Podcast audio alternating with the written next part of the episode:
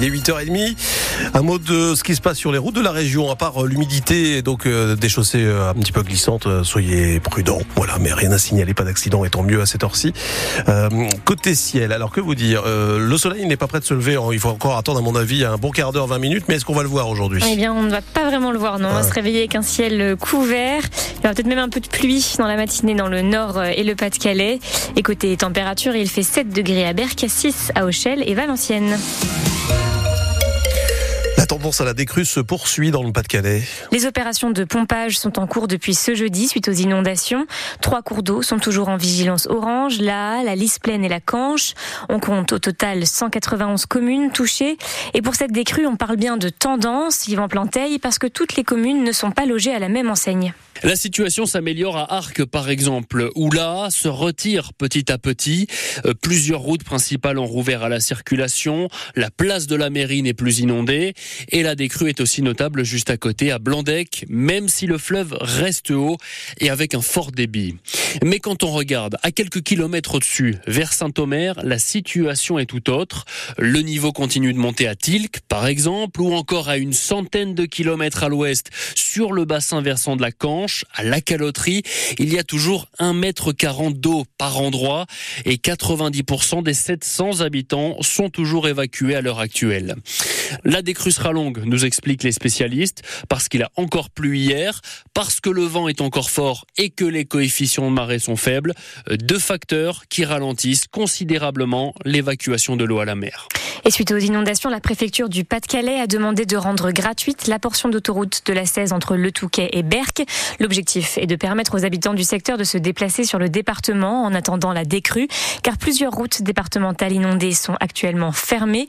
Le franchissement de la Canche entre Étaples et Borinville est par exemple devenu impossible. 14 entreprises et 70 commerces ont été touchés par les inondations selon le décompte de la préfecture du Pas-de-Calais, ainsi que plus de 2700 habitations qui sont autant de salariés ou de travailleurs indépendants qui doivent gérer les inondations et leur vie professionnelle. D'où cet appel lancé par la CFDT Hauts-de-France. Pour les salariés du privé, le syndicat demande de la bienveillance de la part des employeurs, les encourageant à accorder des autorisations d'absence exceptionnelles puisqu'il n'existe pas de disposition formelle dans le Code du travail. Un homme est mort suite à un arrêt cardiaque après avoir été interpellé par la police. L'interpellation s'est déroulée jeudi dans une épicerie de Montfermeil en Seine-Saint-Denis. L'homme se serait montré agressif envers les policiers et aurait, et aurait même blessé l'un d'entre eux. L'homme a reçu une dizaine de coups de taser avant d'être transporté à l'hôpital. Il a fait un arrêt cardiaque dans le camion des secours et est décédé hier matin à l'hôpital de la Pitié-Salpêtrière à Paris où il avait été conduit. Toutes les précisions sont à retrouver sur le site de France Bleu. L'armée israélienne poursuit ses bombardements sur le nord de Gaza ce matin. Selon l'ONU, la bande de Gaza est devenue un lieu de mort inhabitable. L'UNICEF alerte sur la situation sanitaire qui menace plus de 1,1 million d'enfants. Le point sur la situation est à retrouver sur le site de France Bleu. Les boulangeries Mathieu proposent des fèves un petit peu spéciales cette année. Ce sont des fèves sur le thème de l'art. Vous pourrez les retrouver dans une des galettes vendues dans les boulangeries Mathieu de Lille, M ou Marc-en-Barœul.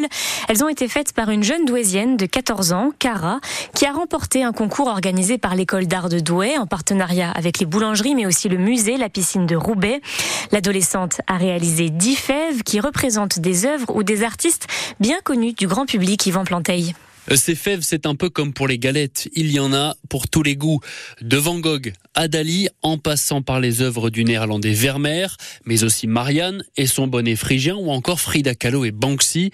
Car la jeune Cara s'intéresse à l'art depuis toute petite, nous raconte sa maman Virginie. Elle a dû commencer, elle avait 6 ans probablement. C'est elle qui vraiment s'intéresse à, à, toutes les époques, toutes les périodes. Elle adore Van Gogh. Je pense que c'est celui qui la touche euh, peut-être le, le plus. Une sensibilité qui lui fait donc remporter ce concours devant quatre adultes. Elles sont magnifiques. Mathieu Philippe est le patron des boulangeries du même nom. Il était justement dans le jury et il a donc fait reproduire ses fèves en 10 000 exemplaires pour les mettre dans les 10 000 galettes qu'il compte vendre cette saison. Ils ont, ils ont rien eu besoin de retoucher. Quoi. Enfin, tout était euh, parfait. Enfin, on distingue bien euh, en un coup d'œil, on voit l'artiste. C'est aussi une opération caritative car il va reverser 10 000 euros, soit 1 euro par galette, au musée La Piscine de Roubaix euh, pour continuer de démocratiser démocratiser, de faire rentrer l'art à la maison. C'est ce que nous dit aussi le conservateur euh, Bruno Godichon. Au-delà de l'apport euh, financier, c'est aussi euh, d'avoir un contact avec les milliers de personnes qui vont acheter une galette dans les semaines qui viennent. Et dépêchez-vous, la dernière galette sera vendue le 31 janvier.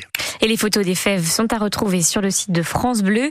Et puis si vous collectionnez les fèves originales, vous pourrez trouver des louis d'or dans les galettes Sipar chez neuf artisans pâtissiers de Douai. C'est une initiative lancée par l'Union des commerçants douaisiens. Hier, en Coupe de France de football, Fény Aulnois s'est qualifié pour les 16e de finale en battant Kévy Rouen Métropole 1 à 0. Un exploit pour le club amateur. Et cet après-midi, la Coupe de France continue. Saint-Omer affronte Dunkerque à 18h et Lille reçoit le club martiniquais des Golden Lions, l'équipe de la ville de Saint-Joseph. Un match à suivre en direct sur France Bleu Nord.